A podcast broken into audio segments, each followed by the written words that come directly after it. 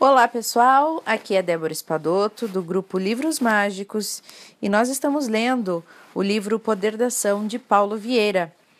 Hoje eu vou seguir no capítulo 5, estamos lendo os padrões não verbais, né? E hoje é o quarto padrão, padrão da alegria e do entusiasmo.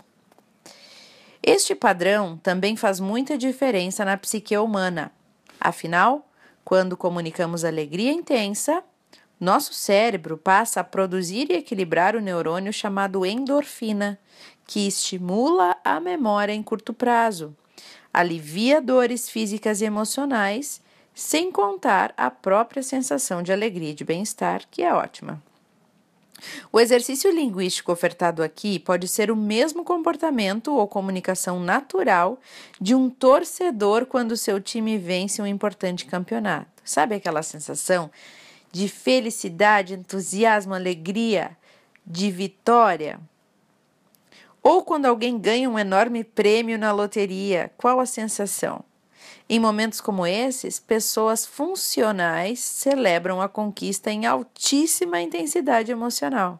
E é justamente isso que eu proponho aqui: que você pare e por 30 segundos comunique uma celebração intensa, e não importa pelo que, Apenas celebre intensamente e sinta, depois de 30 segundos, o que mudou dentro de você.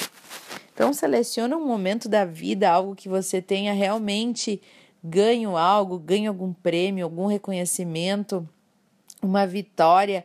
Lembre daquele sentimento e celebre com muito entusiasmo e alegria por 30 segundos. E veja o que acontece com você.